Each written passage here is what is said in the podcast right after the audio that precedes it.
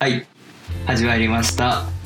ディベロッパーズカフェ。今日も黒犬と康介の2人でお送りしていきたいと思います。よろしくお願いします。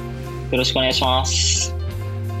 えディベロッパーズカフェは黒犬と康介の2人がえ身近な話題やテック系のニュースについてお話をしていくポッドキャストです。はい。はい。6月になりましたね。しかももう撮ってる日は6月の半ばっていう。そうっすね。梅雨ですね。ですね。在宅勤務になって結構経つんですけど、そう梅雨っていう感覚を忘れるぐらいずっと家にいますね。もうなんなら季節2回ぐらい変わってそうな黒犬だとぐらい。いやそうなんですよ。気づいたらね半袖にこうシフトチェンジしていた感じがして冬いて冬春夏って感じで。そうなんですよ いややっぱそうなるとうん。やっぱそうまあ前回とかでも喋ってたんですけどうん、明らかに運動不足が深刻じゃないですか、なるほどね。うんそうだね。ででそうなんかあれから1ヶ月ぐらい経ちましたけど、まあ、うんリモートワークそのまま続いてると思うんですけどうん。どうすかっていう話を振っていこうと思います。はい。はいはいはい。えどうですか？あ僕の方ね、僕の方からね。いや、でもね、正直言うとね、なんか前は、なんか、朝走ってますとか、なんか結構意識高いこと言ってたんだけど、はい最近、まあなんか雨降ったりしてて、あと、うんとかっていうので、もうなんかあんま外に行って何か運動するってことをまあしなくなっちゃって、はいはい。なんかそれが減って、代わりになんか、ラジオ体操したり、朝に、朝になんかトレーニングするみたいな感じ。に、まあ、それでもそんな頻繁にやってるわけじゃないけど、なんか明らかに運動不足、前に比べて運動量みたいなすごい減って、で危機感を覚えてるのが最近。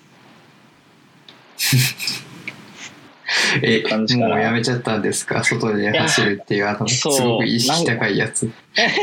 ちょっとね、言ってはず。いや、でも、本当にやってたよ。なんかこう、あの、習慣づいてたから、あこれ続けたいなって思ってたんだけど、なんかある時はい。雨降って、あだるいなってなってやめちゃってから、なんかそっから行かなくなっちゃって、梅雨とか関係ないんだけどね。はい。梅雨とか関係ないんだけども、行かなくなっちゃったり、っていうのがあって。梅雨でなおさらですね。そうそうそうそうそう。え自宅でどうやって運動してるんですか？自宅はもう自重自重トレーニング。でもなんか腕立てとか本当そういう簡単なやつしかやってない、えー、そうそうそう。えなんかショーノートにはリングフィットアドベンチャーが欲しいって書いてあるじゃないですか、ええ。自重でやってるんだったらいらなくないですか？ーいやじゃあなんかやっぱああいうゲーム性なんかゲームだったらなんかこうしなんつうの飽きそうな自分でも続きそうだなっていうのがすごいあったりあと結構会社の人が結構持ってんだよねリングフィットアドベンチャおーーやっぱすごく楽しいっていうのを聞くからはいはいいなと思って、でこれってなんか他のソフトと違ってダウンロード版とか買っても意味ないものなんですよね。で今すごい手に入りづらいから、そうそうそうそう。なんかその運動不足の解消っていうのとも合わせて欲しいなっていうの意味でなんか書いてます、これは。いまだずっと品薄なんですか？スイッチはそうじゃない。あの、あスイッチ本体も含めてか。あ、そうそうそうそう。多分スイッチはね、まだずっと買えないと思う。なんか、えー、高騰してて、そう、転売中からしはいはい。か新品は買えない感じやねん、ま なるほどね。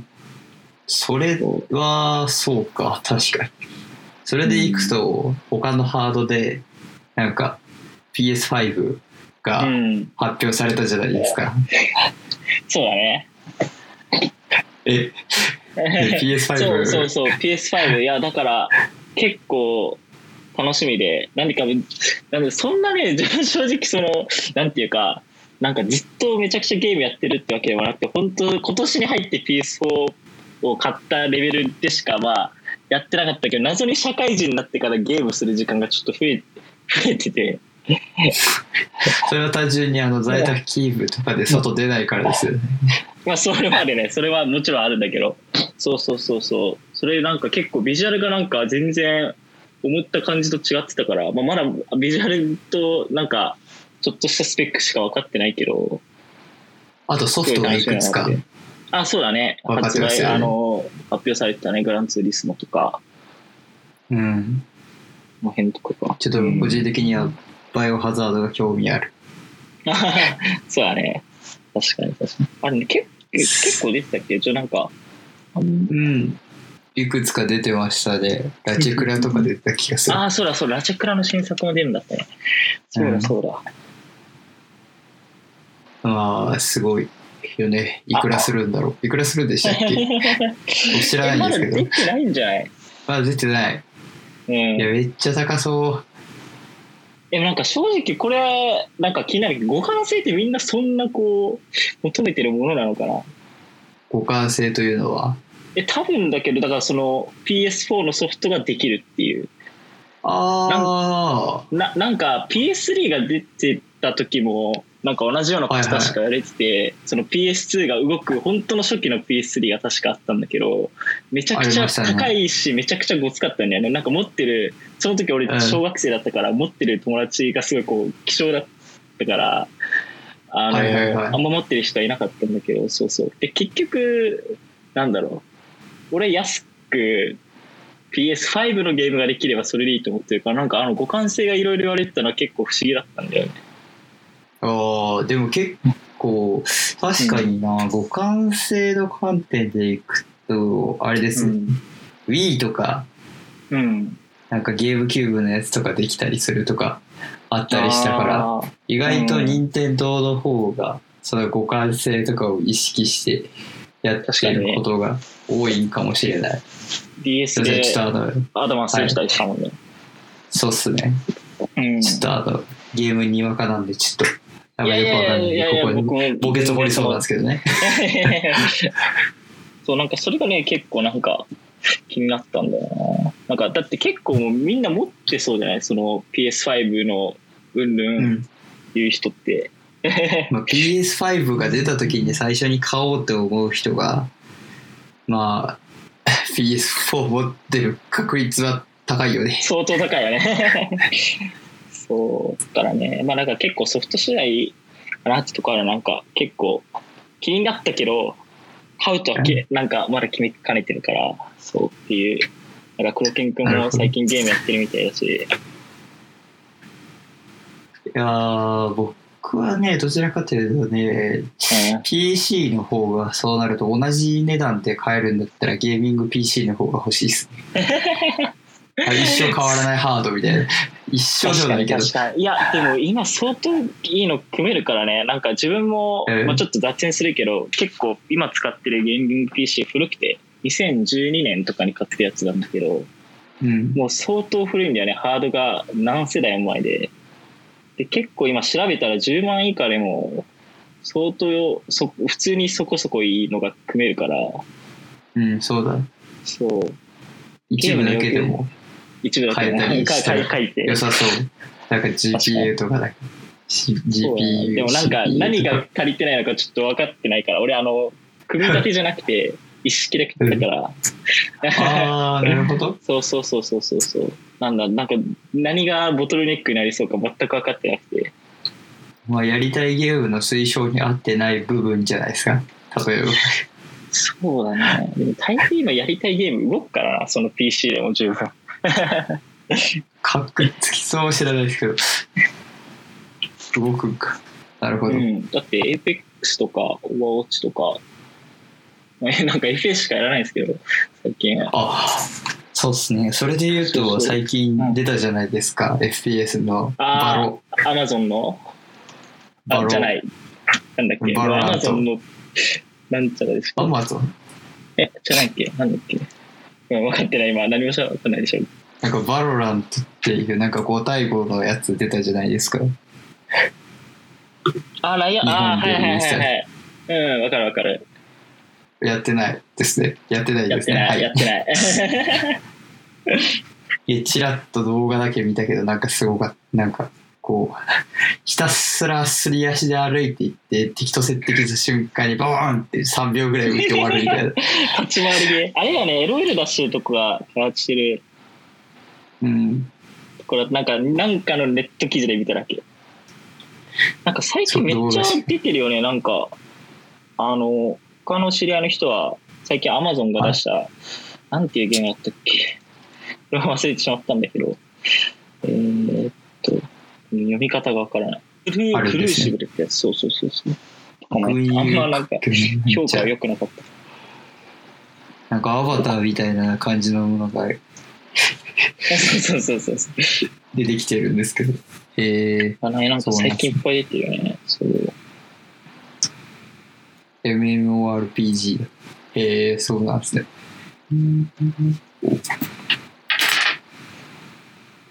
まあ、っていうのがなんか、あそうだねこれから多分情報が小出しされていくから、うんあんま、そう、正直俺もゲームする方じゃないからあれなんだけど、まあ、なんか面白そうなやつとかあったら、買ってみたいなと思ってます。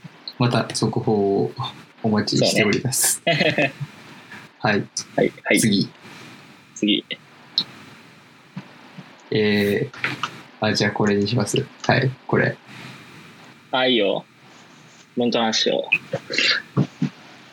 フロントエンドね。なんかね、はい、結構まあなんかすげえ困ってるってわけじゃないんだけどそのまあ自分美容使ってまあ正確にはなくそなんだけどを使って開発することが多いんですけど Vue.js ですね。そうそう Vue.js ごめんごめん、はいそうだね言葉足らずだけど Vue.js そうで、はい。Vue ってまあなんかあのなんだっけ TS 込みの構成にしてもテンプレートあの要はテンプレートの部分 HTML とかを書くところの部分で型補完が効かないんですよ。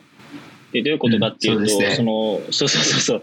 あのまあなんかそこのコンポーネント内で使うオブジェクトとかを、まあ、 v-for とか v-if とか、まあ、なんかプロップするときに、まあ、そこに関してはあのなんだっけコンパイルしてあの描画するまでそれが正しいコードか分かんないっていうのがあってでなんか、こままあ、ちゃんと多分気をつけてればあのそんなエラーに引っかかることないしまあエラーになったら書き直せばいいんですけど最近あのなんていうかそこのなんていうんだろう型定義のファイルの部分を、まあ、なんか自分が古いままにしててなんかずっとなんだろうこう沼にはまるっていうのがあったんですね。まあそんな大したことじゃないんですけど。で、っていうのっていう経験と、で、あと最近、まあなんか機会があって、 React を書くことがあって、で、それはなんかこのはいテンプレートでちゃんと型補完効くっていうのなんかすごくいいなと思ってて、でもなんかあんまその Vue で、なんか JSX っていうか TSX で使ってるっていうのをなんか見見なくて、なんだろう。まあ、辛いっすねっていう話ですね。Vue で JSX、ああ、そういうことですか。なるほど。JSX がそもそも Facebook 作った時に、そのリアクトを割と、えっと、前提としていたっていうのがでかいから、そもそも Vue で使われてないんじゃないですかね。そう、まあでもなんか使えるんだけどね、こう、あの、なんていうか、公式にサポートはしてるんだけど、あんまなんか使ってるっていう事例を見てな、見なくて、でそもそもそれじゃあもう、逆といいんじゃねってなんか、なる感じがあって、あんまね、なんかここら辺のフレームワークのメリットデメリットをちゃんと自分がその、なんだろう、自分の感覚として理解してなくて、うん。うん、っていうのもあるんだけどけど、、Vue って、まだそうか、テンプレートの部分に型保管、まだ聞いてないんですか？そう、聞かない聞かない。だから、そんなことはない。Vue のバージョンいくつかで聞くようになったとか、なってないとか、ちょっとあんま詳しく知らないですけど あ、、そうなのかなじゃあなんかいや、そうなんですよね。あれ、うんそうか、そうか、まだ聞かないのか。うん。そうなんですね。そうなんですね。知らなかった。知らなかったっていうか、しういくつかまでが聞かないのっていうのを聞いてたりしたんですけど、その後、うんまだ今も、あの、型補完が効いていないっていうのを、を知らなかった。うん。いや、なんか、うん、まあでも、効いたと別にその、すげえ困るってわけでもないし、なんだけど、なんかそこの、うん。うん。その、僕結構その一点で結構 Reactを選ぶ説までありますけど、いやタイプスクリプト入れなくてよくねってだ思ってしまうんですよ。そこ片保管聞かないんだったらみたいな。いや、でもそのテンプレートの型保管っていうか、聞く聞かないの比重は俺、なんかそこまで、なんだろう、でかい感じじゃなくて、普通になんかそこのサーバーから受け取ってきたオブジェクトの加工の時に、なんていうか型が効くんであったら、もうあとはなんか、そこの、なんで、そこの型保管が効けば、今から描画するってなった時に必要な情報、テンプレート書く直前までの型の情報をちゃんと分かってるわけじゃないですか。あーその描画はいの一歩手前まではちゃんと型が効くから、はいはいはい。なんかまあそこ、だからそんなに困ってはないけど、あ、こういう世界なんだっていうのを知って、ビューでもこれができればなって思ったっていう感じ。でもそうなると、もはやなんかタイプスクリプトの思想的な話になるんですけど、うん。それタイプチェックうん、通ってなくね？みたいな だいぶ、思ってしまうんですよね。なんかタイプスクリプト確でも別にタイプを意識しないでこう丸め込む書き方とかも結構あるじゃないですか。うん。さいい感じにタイプチェック、えっと、コンパイル時にタイプチェックをうまくするんじゃなくて、こう丸める、うん なんて言えばいいんだろう。まああるじゃないですか。うん。そういう書き方してるのとあんま変わんない印象があります。まあこれは好き嫌いだという話ではあると思うんですけど、いや結局そこのところまで型聞かないんだったら普通にもう JavaScript でよくねとか思ってしまったりしまわなかったりします。いやだから多分そうそこら辺のなんかもうちょっと React とか、そっちの方触ってみたら結構所感変わってくるのかなと思ってまあいろいろうん触れてここで喋れたらなとは思ってますそうっすね。ちょっとほんのほんの片もうなんか片足どころか指ちょい突っ込んだぐらいでの感想なんで まあ、まあわかるよっていう感じですね。そうねはい。ありはいがとうございます。うん次じ。ゃあ次保険の次で、もうなんかいリリースされてから1ヶ月ちょっとぐらい経っちゃったんですけど、うん。リコイルっていうやつの話をしたくて、はいはいはい。リコイルって聞いたことありますか？ちょっと存存じない。存じない。まあそうですよね。 Vue の、 Vue を今まで結構触ってきたみたいな感じだからそうですよね。はなんか。その URL を見る感じだとまあなんか React 周りのフレームワークなんだろうなっていう。はい。あの、なんか、まあ説明には、A State Management Library for React って書いてあるんですけど、うん。まあ、まあ、リダックスってあるじゃないですか。はい。だったらなんだっけ？ビュー、ビュークス？はいみたいなもの、みたいなものだと捉えてももらえればよくっ生て、徒管理ライブラリそうです、そうです。うん。で、結構、なんだろう、思想的には、結局なんかリダックスとかと思想が一緒で、こういう state 管理ライブラリーの思想ってパフォーマンス観点が結構でかいじゃないですか。うんえっと、再レンダリングどうするかみたいな話とか、そもそもなんかその、なんだ、仮想 DOM に対してそういう状態みたいなの紐づいてんのによってどうレンダリングするかみたいな基盤のきつくないですかみたいなのがあるじゃないですか。うんっていうのがあって、で、これもまあ同じなんですけど、まあある、えんと、 DOM とかのその、 DOM ツリーとかの空間に対してじゃなくって別の空間に対してこうルートを定義して、こうそこの中で状態管理していくみたいなツールなんですけど、うんうんうんで、そう、 React でけえっと、ここ1年ぐらいで入ったHooks みたいな話があるんですよ。React Hooks っていう。 React Hooks うんうんはい。なんか functional component でそういう状態管理とかができるものみたいな。今まではそのクラスに対して、そうクラスがあるから、そのなんか、コンストラクターとかで状態を定義してみたいなうん。ことができていったけど、うん関数でそのオブジェクトというかなんだっけコンポーネントうんとかを返したときにこういい感じに状態を管理できる方法みたいなこう嬉しいやつが入ったんですよね。 React に。はいはいはい、 React の機能としてね。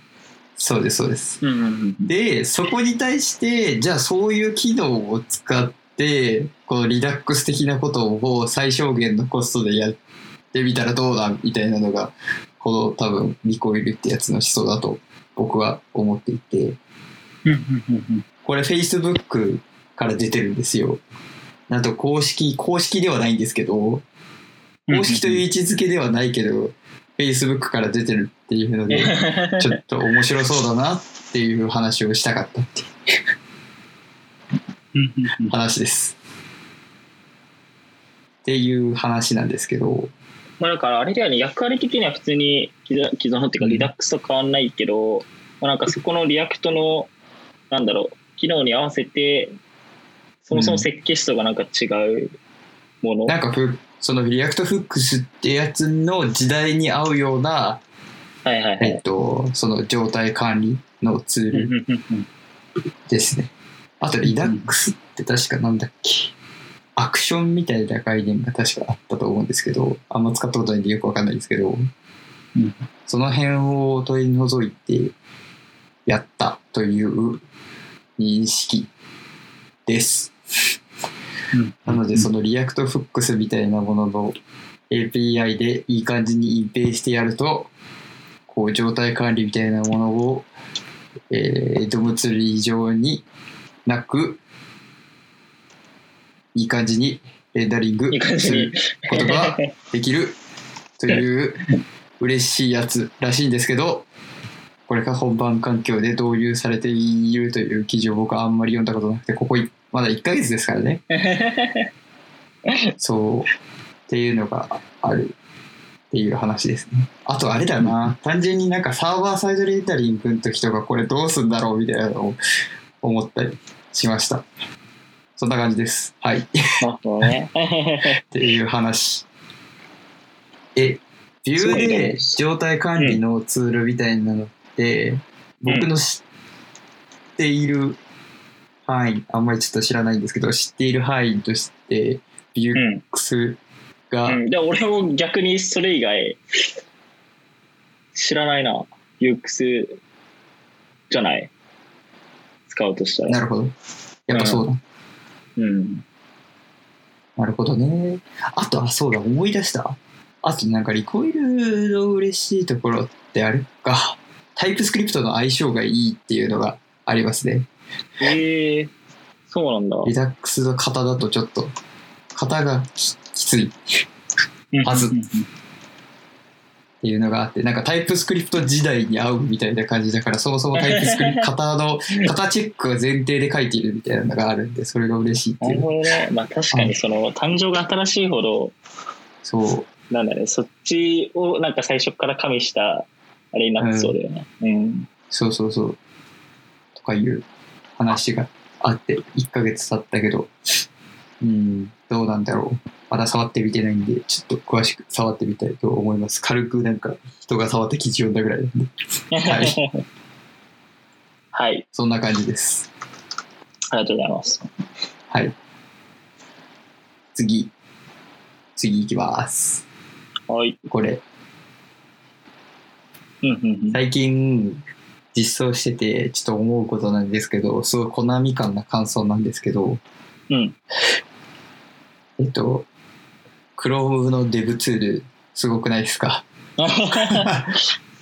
すごくないですか？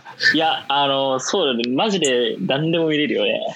何でも僕ねマジでで、ちょっとあんまり意識したことなかった。や、なんか使ってて、そのエレメントの CSS どうするかとか、うん。コンソールぐらいとかしか、マジで今までそんな使ってなかったんですよね。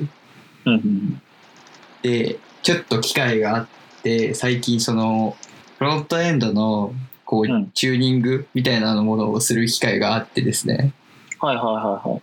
そのタイミングで Chrome のデブツールのパフォーマンスタブっていう機能を使ってちょっと感動してたんですよね。え使ったことあります？まず。パフォーマンス、うん。タブがあるのは知ってるけど、うん。見たことはない。使ったことない。あのね、感動しますよ。あのね、何が感動するって、まず第一に僕が感動したのは、うん。ネットワークの回線の速度を選べる。ああ、あれやね、3G に絞ったり、そうそうそう。と、あの、オフラインにしたりできるよね。そうそうそう。とか JS 切ったり、あと CPU の速度みたいなものを、そう、制御できるんですよ。なんかマジで？4分の1にするとか。超超しょぼいスマホで見た時そうそうそうそうああ、だからそううそそうだから俺一回それある、なんか、その、遅い時を再現するために、なんかいじったことあったかも。確か。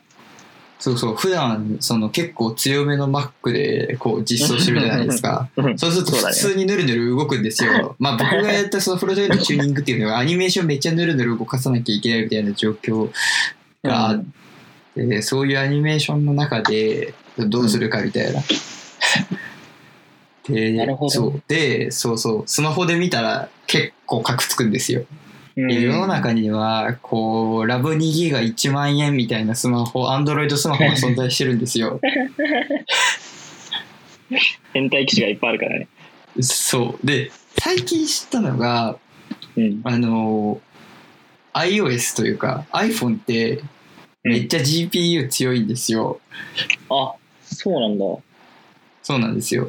だから多少重いウェブページでもこう動いちゃう何？端末のマシンパワーでどうにかなるみたいな 感じがあるんですけどうん、こう Android はね厳しいんですよ。っていうのがね最近そうすごいなと思ったことでうんうんす。うん いや、本当に何でもできるよな、マジで。そうなんかそれこそなんかねそのパフォーマンスツールの中そのパフォーマンスのところのタブの中にあるこう更新ボタンみたいなやつを押すと、うん。えっとボタンを押した時からリロードがかかって最初のそのなんか要素みたいなのがレンダリングされるまでをこう、うん録画してくれるんですよね。録画、なんどういうことですなんか例えばうん。スクショっていうかこう録画というかなんかそのまず最初ローディングかけたら真っ白なページが一瞬出るじゃないですか、うん、一瞬出た後にこう後ろのバックグラウンドのカラーとかがかかった上に次にこうテキストが来て最後に画像が来るみたいな。どういう時系列、まあ、あのなんかマシンパーツ入れて一瞬だけど、どの順番で、そうそれでそれがそうそうそうそうなそれが何ミリセックの間にそのそのビデオから最初のところまでかかってるかみたいなのがこう見れるんですよ こうシークバーで動かして。すごいね。でその時のなんか CPU 使用率とか GPU 使用率みたいなものがこう露骨に出て、あここ CPU でレンダリングしたらこれきついからこれ GPU でレンダリングしないといけないみたいなそういうこうチューニングをするんですよね。えー、このドム要素のなんかそう計算こうなんか結構スマホとか端末に影響するのがこう、なんだろう位置の再計算とか大きさの再計算みたいなのが結構パワーを使うんですよ。うん。っていうのがこう見見てわかるのがちょっと嬉しいんですよ気持ちかったなあれは。ちょ何を言ってるか意味わかんないと思うんですけどっていうのが最近すごいと思いました。なるほどなフロントエンドを実装するときにど GPU でレンダリングされてるとか CPU でレンダリングされてるみたいな意識して実装したことあります？まず ないない。なかったな。ないよ。ないっすよね。ないよあのそう難しいのがあのですね Chrome だとねいい感じに動いたりするんだけど Safari だとこうグリッチするみたいなとこあったりするんですよ。うん。なんかじここは GPU が使われていてみたいな。でなんかそのツールを使うとですねこうどこが GPU でレンダリングしてるかみたいなのがこうこう緑色とか黄色の枠でこう表示できるんですよ。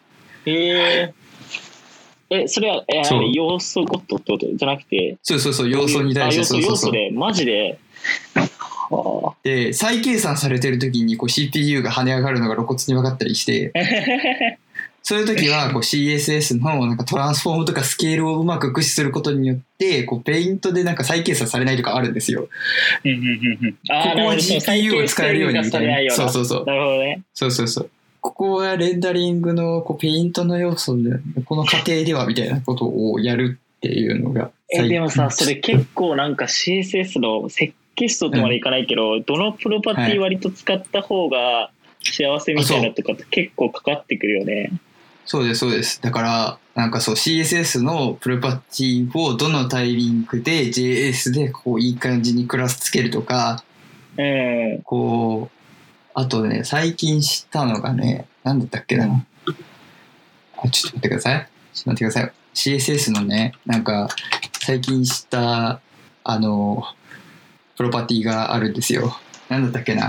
will-change、 will-change っていうやつがあるんですよ。最近僕知って、 will-change っていう、こう、プロパティが存在していてですね。これ知ってます？そもそもまず。いや、初めて聞いた。あのですね、こう、ブラウザに、この次？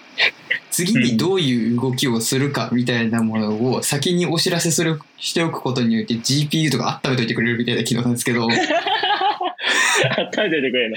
計算の準備を。そう、次、次これ来るから、これ、G、これは GPU 使うみたいな。この要素に対しては GPU 使って、こっちには CPU 使うみたいな、なんかそういう、そういうのを選べるやつなんですよね。この人間が指定するっていうあ、でもちゃんとある。本当だ。そう。っていうのがあって、そう。なんかこう、こう、こう FPS いくつを目指すためにはこれをこうしなきゃいけないみたいな、こういうアニメーションしなければいけないみたいなのを、ちょっと、やったっていう話 です。いや、すごいね。いや、なんか、ここら辺の中、なあそうか。なんか最近、まあ、買ったけど、うん積んだまんまの本があって、あの、ちょっと待ってよあ、そうか、これか、Web フロントエンドハイパフォーマンスチューニング。なんか、本当一章ぐらいしかはいはいはいい。はい。そうそうそう。いや、だからなんか、と、まあ、あと別にそれと他になんか CSS 設計完全ガイドっていうのを最近買って、はいはいはい。あのまあまあ 一緒ぐらいしか読んでないですけど、まあ、そもそもまあチューニングとか以前にどうレンダリングされてっていうのをまあなんか多分知らないとダメだなってなって買ったんですけどなんかちょうどすごいそうタイムリーだなと思ってこれケン君のフロントエンジニアたるもの、その辺は知ってないたと。ダメですよ。ね その通りっす。そう、最近そういうね、そういうチューニングをして、こういう泥臭い仕事の上で、こう、チューニングは回っているんだなという気持ちになりました。うんいやいいね厳しいよ。パフォーマンスかいや、でもそんなものが必要な機会ってね、実際の業務中ではね、実はそんなに多くないと思ってるんですよね。いや、わかんないですけど。え、あります？ちなみに。いや俺はだからないっすよ。ないっすね今。今のところ。ないっすよね。そんなしんどい動きするみたいなのとかあんまりないっすよね。えだからやっぱ本当になんだろう。そのメインコンテンツにとかになる部分で離脱率が、やっぱり今すげえ雰囲気で喋ってるよ。離脱率高いからやってくださいみたいな、なんかそういう流れなのかなって勝手に想像してるんですけど。はい。うんまあまあまあまあ。なるほどね。えまあち、ょあっと、でちなみにその、じゃあ、それよりもうちょい前段階に、こう、なんか、コンポーネントのリレンダリングどうするかみたいな話はあるじゃないですか。うん。普段フロント書くときその辺って意識してる、してますか？し てしてないですね。ないですね。さあ、それ、それってどうなんですか？どう、どうですか？なんか、やっぱ意識した方がいいと思いつつやってないパターンなのか、そもそもそんなことを意識しなければならないということをいや考えてもみたかったみたいな。そう正直言うとそうですね後者で再レンダリングって結構めちゃくちゃ発生するじゃないですか。うんなんか、そう、それが結構、あの、 React とか Vue とか書くときで、結構、なんか、こう単発のスペックに依存しそうな部分だなと、すごい思っているので、もしよかったら意識してみるといいかもしれないですね。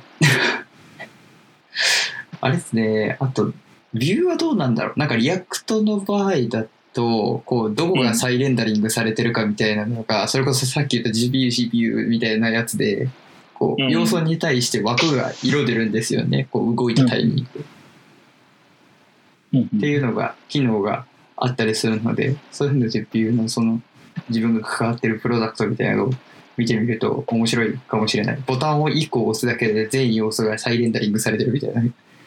うん あーそういうこといね。なるほどね。全然あるから全然あるからな採用度を少なくするってことか。そうそうそうそう。でもなんかそこら辺はやっぱでもなんかそもそもまあビューいやもちろんそのなんだろうなるべくコストの少ない描画で書けるようにするっていうのはもちろんあのなんだろうほう必ず持つべき方向性としてあるんだけど、まあ、そもそもどういう、うんなんだろうチューニングの要素みたいなのがあるのかっていうのを、まあ、ちゃんとその HTML のそっちの話もそうだしフレームワークの話っていうのをなんか切り分けてでまずしかも前者をちゃんと理解しないとダメなのかなってすごい聞いてて思った。ああ、なるほどね。うんうんでもちなみに言うと手っ取り早くパフォーマンスチューニングできるのはその React とか Vue の再レンダリングを抑えたり JS のイベントの発火を抑えるみたいなそういう すごい手っ取り早くありますよ。まあそうか、もう GP そう大大元だもんね。だってそもそもそうそうそうそんなね、Chrome デブツールでね、パフォーマンスで GPU、CPU みたいなやんのは、じゃ多分それの後でいいと思っていて、そうしかもかそうか、逆なのか。うんそうそう、そんなに、そんなにその GPU、CPU 気にするほどそんなぬるぬるめっちゃ動くみたいなのって、うん多分そんなに世の中のサービス的にそんなにないと思ってるんですよ。うん、その情報量が少なくて済むってことだよね。済むものがそう。情報量が少なくて済むというか、なんか、まあ、簡単に言うと、ウェブでめっちゃアプリ的な動きするみたいな。ああ、はいはいはい。こう、下からなんかそうそう下から出てきてしないなそう横からスワイプして、なんか、なんかいっぱい出てきて、下からすごい、なんかこう、ちょっとポップアップでバーン出てくるみたいな。超凝ったアニメーションとかね。かみたいな。そうそうそうそう。はいはいはいわかる。そういう時に、そう、うんそれがいるんで、まあなんか普通に管理画面とか、普通のプロダクト作ってるうちは、それこそなんか、そう、クレームワークの再レンダリングがどうだみたいな話の方が、うん直感的だし、一般的だし、簡単だと思うなってだし、いうイン僕の意見です。パクトっていうか、その影響範囲の方がでかいよね、そっちの方が。そうそうそうそう。例えばさ、一つのコンポーネントがさ、必要なタイミングだけ再レンダリングするようにしましたみたいなことをさ、したときにさ、1ページだけじゃなくてさ、他のページにもさ、こう、例えば、なんか右上のメニューボタンを押したときだけ反応するようにしましたみたいなしたらさ、全、全ページに対してさ、こう、ちょっとだけど、まあ、ちょっとだけではあるけど影響を及ぼせるじゃないですか。うんうんうん。チューニングという観点って。そういう方の方がいいんじゃないかなと。確かに確かに。あーなんかそこら辺は逆の認識で いたね。でも確かに言われてみればそうだね。そこのフレームワークの方が明らかにインパクトっていうか、その影響範囲はでかいし、うん うん、やりやすいしね。うん、確かに。いうのがでかいしね。そうそう。はいはいはい。という話でした。また、なんかそういうのをやったら話してもらえると、そうだね。ちょっと意楽しみです識してみます。はい。一回どどんな感じでレンダリングされてるかっていうのをちょっと見てみてくださいよ。そうだね。もしかしたらすごいひどい、ことになってるかも。あのね、結構わかんない、わかんないですけど、そう、僕常にそのなんか再レンダリングオンみたいな、あの、その、うん。なんだろう、機能的にその再レンダリングされた時にその要素に対して囲うみたいな機能をつけ、ずっとつけたままいろんなウェブページとか、こう、は単純に外すのめんどくさいから見回ってるだけなんですけど、うん。いや、結構ね、結構、うわ、おお、ここレンダリングされるんや、みたいなとかあったりします。ページ。うお、ここ全部行くや、みたいな。まあね。はい、そんな感じです。はい。でそれのね、話のね、ちょっと続きにはなるんですけど、うんうんうん。なんか Web バイタルズみたいな話が Google から発表されたじゃないですか。じゃないですか。はい。え？されましたよね。いや、すいません。僕はされま認知したよね認知してません。これをまた認知してません。そう、5月5日とかかな ?5 月かな、うん ?5 月頭に、まあ、こう、今後 Google のその Chrome、Google 検索エンジンって言えばいいんかな、うん。が、なんかこういう指標をもとにしてサイトのページを評価していきますよみたいなのを示したんですよ。はいはいはい。こういう、こういう指標がこうユーザーエクスペリエンスにとってとても大事で、だからこの指標に対して皆さんちょっと頑張ってくださいみたいな。うんで、これを計測する方法も一応提供しましたみたいな。そういうのがあってですね。うんで今ちょっと一応なんかページを貼ったんですけど、あ、元英語なんですけど、日本語訳をしてくださっているっていう神あな ありがたい。Google デベロッパーが神なので、そう。っていうのがあってですね、そう、さっきのお話とかでも喋ってたんですけど、こう、3つの指標っていうのが、うんえっと、LCP、FID、CLS っていうこの3指標なんですけど、うんなんか、LCP は、えっ、と、なんだ、Largest Content for Paint。なんか、ユーザーがなんか見たいやつをどれぐらい早く見れるかみたいな。うん呼び込めたみたいな気持ちになるのがどれぐらいを呼び込めたタイミングなのかみたいなのの指標コンテですね。ンツフルって完全なんじゃないよね。普通にその、あらかた読み込めて、ペユーザーがそのページをちゃんと読み込めたと認識できてればいいんだよね。はい。例えば、はいなんかよくあるのはあれじゃないですか。下の方に画像があるけど、画像はよ後で読み込みますみたいなとか、まあパフォあーマンスのチューニングとかよくあることじゃないですか。で上の方を見てユーザー的には、お、いけたみたいな。感じになるみたいな、そういう話とかですよね。が LCP あと一つ目だね。そうですね。次、FID、ファー、え、ファーストインプットディレイ。最初の入力までの遅延を表しますみたいな。こう、操作しようと思った時に、どのタイミングから操作できるかみたいな、そういう話ですね。なんかフォームに入力しようと思ってもいつまでたってもめっちゃレンダリングしてて全然入力許してくれない人があるじゃないですか。イラッと、イラッとするやつね。そういうページはダメっていう話ですね。なるほどね。そう。あとは、最後なんだろう。これなんて読むんだろか、んなんだろう。クミュレティブ？クミュレティう。ブ？クミュラティブ？レレイアウトレイアウトのシフトシフト。あの、一文字目の意味がわからない、これ。CLS。ちょっとよくわかんないんですけど、ページがどれぐらい安定しているように感じられるかみたいな。視野的な安定性を測定し、えー表示されるページのコンテンツにおけるよ 予期しないレイアウトのズレを定量化します。これだけ単位割合なんかな ?01 なのかな ?0.1 これはってなってるね、他のやつは0.1とか書いてあるんですね。10%とかっていなんだろうな。パーセンテージかな？あ、だからレイアウトのズレの量だからパーセンテージとかじゃないですか？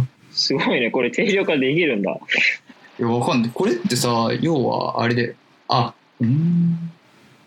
なんかまあ、これってどういうことなんだろうな。これって例えばなんかスクロールした時にグリッチするとかそういう話かな？グリッチしたらダメみたいなそういう話のような気もしなくもないけど、あんまりよくわからん。最後の指標難しい。へえっていうのを、があるから、これに向かって頑張っていこうという話ですね。なそうるほど。UX を上げるためにこういう話があるよねっていうので、え、だから今までってその、うん、SEO っていうか、そのあそこの、なんだっけ、ページのランキングのはい。要素って、本当に性的な情報っていうか、まあなんかコンテンツがね、あの、どれだけちゃんと、うその Google のあれに沿ったものになってるかっていう要素しかなかったんだよね。いやな、かったんだっけ？というか、今まではこういう要素もおそらく、いや、そうもうなんか Google の SEO 的な話はちょっとマジ Google の人しかわかんないんで、あれなんですけど そう、だね、そうだね。こういう要素も絶対あったと思うんですよ。ああ、だからそれの比重がちょっと大きくなって、で、なおかつ Google がそれを比重が明文化したって話か。ちゃんと明文化したっていうところだと思います、今回の場合だと。ね。えマジよくわかんないロジックだったんだけどみたいな。なんかうちのページコンテンツめっちゃいいはずなのになんでこんな全然 SEO 上がってこんねんみたいなのは君らもとか UX の観点では今後はこれ見ていくからちゃんとこれをやるよっていうそういう話ですね。なるほどね。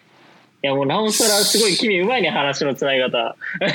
いやえ？このパフォーマンスからこれにつなげるのはあそう必要だなそうそういうことはねやっぱこういう。のをそうこういううんの意識しなきゃいけないですよねっていうのをすげえね感じましたこの記事読んでて。確かに確かに。でそうそこからね面白いのがねこの前ね NEXTJS がねバージョンをアップしてこのバージョンが出たんですよ。はいはいはい。いつだったかな、まあ、9.4みたいなのが出た気がする9.4がだいたい5月12か5月12に出てて、でさっきの Web バイタルズっていうやつが5月5日に確か出てるんですよ記事が。なるほど。で5月12日に出た NEXTJS9.4 になんとさっき言ってた Web バイタルズのレポート機能が追加されてるんですよ。すごくないですか？これ。れ1週間ですごくないですか？普通に そうなんかちょっなんだっけなレポートウェブバイタルズみたいなそういう手法があってそこにちょっとなんかその外部のサービスとかにmetrics をぶん投げてやるとその Web Vitals で測るべき指標みたいなのが全部その。そうそうそう、うん GoogleGA とかで見れるんですよ。なるほど。で、それを React でじゃない、Next.js がラップして、それをそのまま使えるようにしてるっていう。そう NEXTJS のなんかその機能内でそのその Web バイタルズを測る機能がもう9.4でリリースさ。れていて一週、スピ1週。間でねちょっとね 感動したよ俺うわすごっと思ってでそうそうすると GA でこう、うんどのリリースでそのなんだろうあの Web バイタルズの指標が落ちたかとかうん。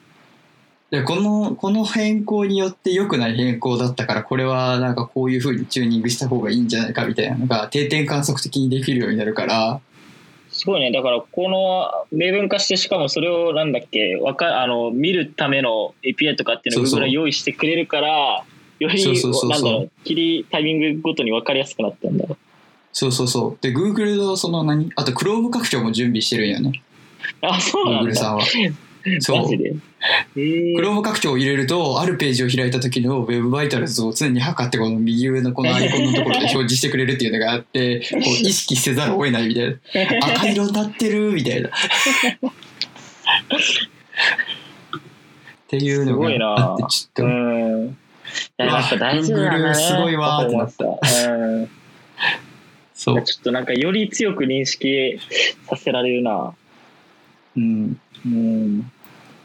っていう話ですねうんうんあ一応その Chrome 機能の Chrome の拡張機能っていうのはあのあれですなんかこうまだ Google のストアに出てるものではなくてアルファ版なのであの GitHub からソースコードをダウンロードして自分でこうあの Chrome 拡張の時にドラッグドロップして入れるタイプのやつですなるほどね。一応そのあの GitHub も後で貼っておきますショーノートはい、お願いします。っていうメトリックスのお話でした いや、僕、いや、すごい、なんて刺激になったって言うとあれですけど、ありがとうございます。まあ、それぐらいですね。はい。はい。お話ししたい。だからめちゃめちゃこのポッドキャストが非常にフロントエンドに寄った話になっていってるんですけど、別にそんなことはないですからね。はい。全般話していきたいんですけど、まあね、最、そうですね、触れるところが多い技術とか、そういう話になっちゃいますよね。うん。そうだね。まあ、自分のあんまり触れたことのない技術みたいなのに対してもキャッチアップしていかないとダメですね。サーバーサイト側の話をちょっとできるように、ちょっと日々精進していきたいと。思います。はい。はい。こんな感じですかね？はい。良さそう。はい。えー、っと、そうですね。えーっと、ご意見、ご感想ありましたら、シャープディベロッパーズカフェまたは黒剣康介のツイッターまでご連絡いただけると嬉しいです。よろしくお願いします。よろしくお願いします。はい。お疲れましおつくあお疲れ様でした。噛んだ。ありがとうございます。ありがとうございます。